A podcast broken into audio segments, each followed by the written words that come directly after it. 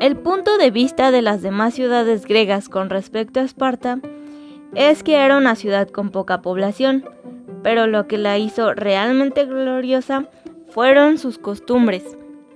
Y a pesar de esto, Esparta no destacaba en todo, porque fue una ciudad con poca y mala arquitectura, y también carecía de templos y edificios majestuosos como los de Atenas. Y esto para muchos no va acorde con su historia. Pero a lo que sí, sí están de acuerdo es de que el poder de Esparta no se refleja en las bases materiales, sino en las relaciones entre los hombres. Y creo que esto se refleja mucho en la arquitectura doméstica que tenían, en la, en la construcción de casas, porque era muy sencilla y humilde, ya que las hacían a base de madera.